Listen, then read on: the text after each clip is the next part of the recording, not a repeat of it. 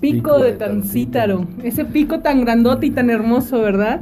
Que surte de agua a toda la región, que es uno de nuestros, el, pico más alto de todo Michoacán.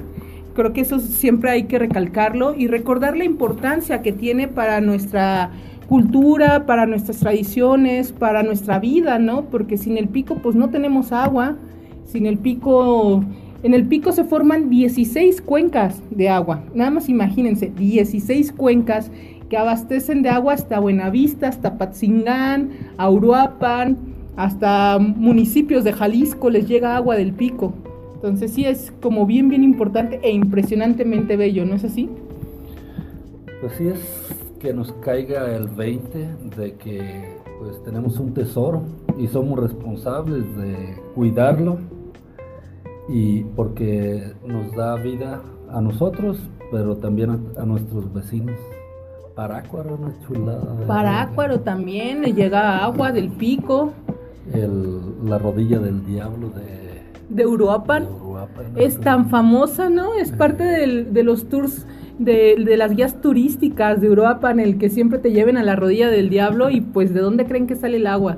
pues reconocer toda esta lucha que hemos estado haciendo como municipio para poder conservar nuestros bienes naturales, nuestros bosques, nuestras aguas, eh, priorizar el bien común, como bien lo dice, porque pues lamentablemente a veces la ambición, el poder, el dinero, pues nos ciega, ¿no? Así nos cega, nos, nos, nos corrompe un poquito el corazón, eh, la comodidad, eh, el lujo pues a veces no nos deja sentir al otro o a la otra de una manera más cercana, entonces nos deja de preocupar lo que pueda pasar.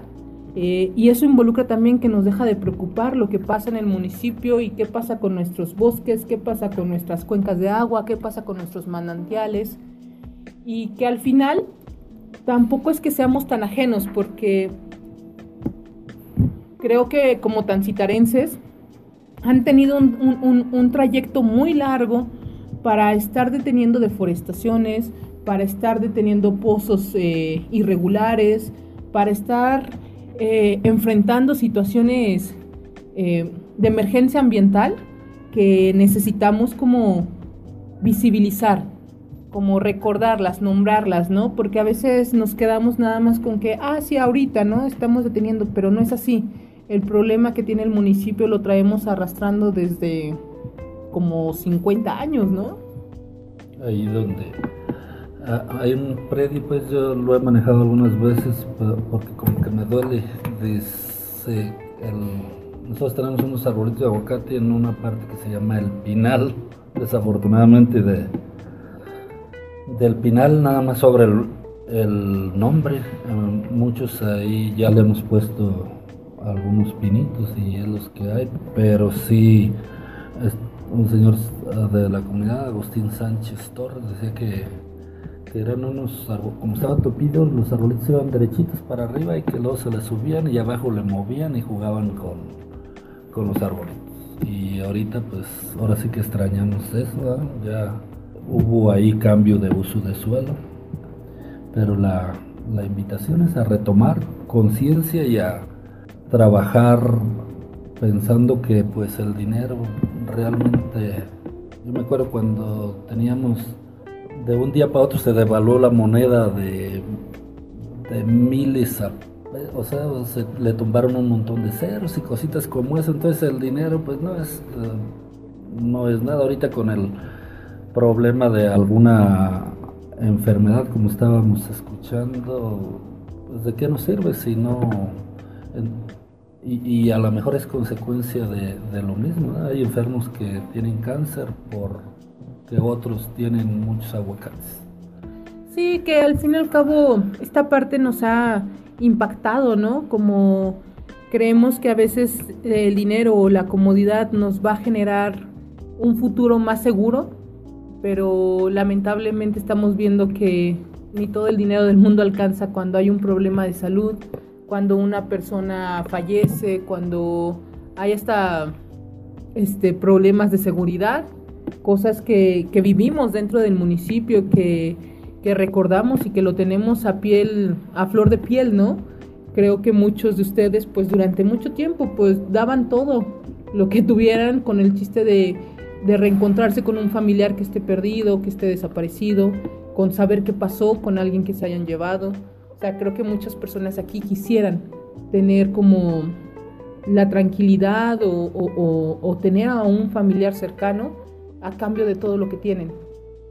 Y son cosas que no te da el dinero y que, que sí te da la unidad, la unidad de un pueblo que se organiza para cuidarse, para protegerse, para atender las necesidades.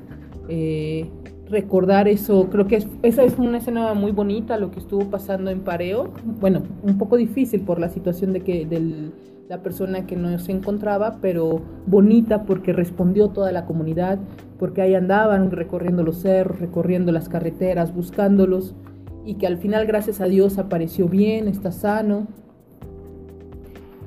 De repente el individualismo, de repente el posicionarnos nada más como seres aislados, que no, que no tenemos relación con la naturaleza, que no tenemos relación con, la, con los vecinos, con nuestro barrio, con nuestra comunidad, nos hace como, como un puntito fuera de todo. Entonces, como no queremos que nos afecte eso, tampoco pues van a responder a lo que nos está afectando, ¿no? Entonces, durante mucho tiempo eh, el municipio vivió ese individualismo muy fuerte, eh, ese, ese asunto de ya no me quiero juntar con mi vecino, ya no me quiero juntar con mi vecina porque ya no me importa, porque a lo mejor yo ya tengo más o porque a lo mejor ella ya tiene más y ya me dio coraje porque ya cambió de camioneta y ya me dio coraje porque sus hijos van a la escuela privada y yo no puedo mandarlos. Entonces, esa competencia, esa, ese clasismo, ese separarnos de clases también este, provocó esa división en la comunidad y dejamos de ser comunidad. Dejamos de preocuparnos por el otro, dejamos de preocuparnos por la otra. Y eso también ha pasado con nuestros recursos naturales, con nuestros bosques, con nuestras aguas, ¿no? O sea, dejamos de preocuparnos por lo que está pasando con, el pinal, dejamos de preocuparnos qué es lo que está pasando con esa incinera, dejamos de preocuparnos qué es lo que está pasando con nuestro manantial, dejamos las responsabilidades a unos cuantos y nosotros pues ya mejor no nos metemos, ¿no? Porque es más cómodo, porque es más fácil, porque también pues a lo mejor y nuestro corazón ya no quiere exponerse, porque duele, ¿no? Duele la realidad, como bien lo decía compañero pues ver esos troncos gigantescos eh, que dejaron del tamaño de una cama king size. O sea, son encinos que han de tener que 500 años.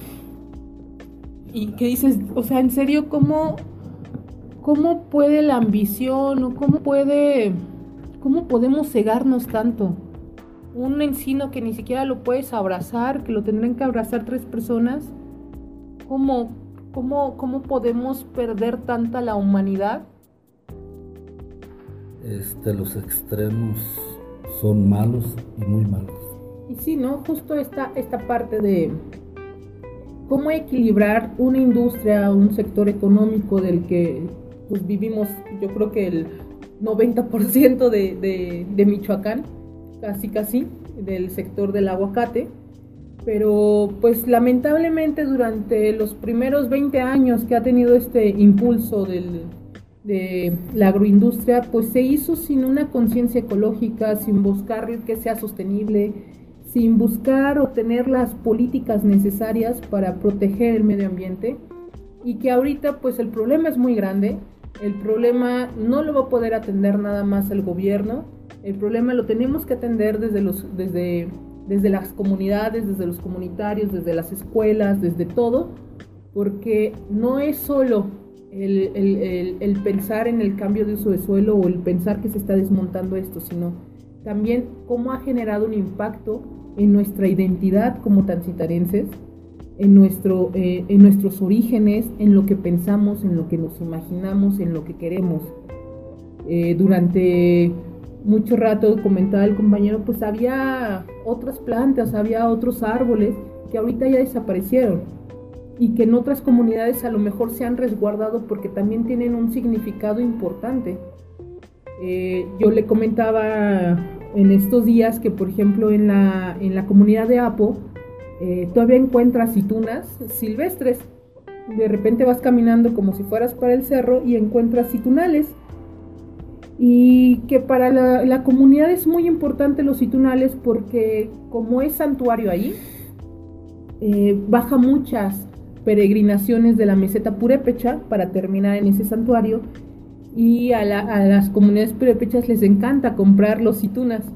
Entonces ellos llegan y pues dos días, tres días antes, una semana antes, están los niños, están las señoras cortando citunales para venderlos, para cuando lleguen los peregrinos. Entonces es un elemento de su identidad que no quieren perder y que a lo mejor ni siquiera es que lo pensemos, ¿no? Simplemente es lo que sientes. Porque también es un regalo que le estás dando a las peregrinas y a los peregrinos. Y el santuario pues es el corazón de ese pueblo. Entonces la gente quiere que sigan llegando los peregrinos, ¿no? Y la manera de tenerlos felices es teniéndoles sus, sus citunales o teniéndoles sus guindas o teniéndoles sus duraznos, ¿no?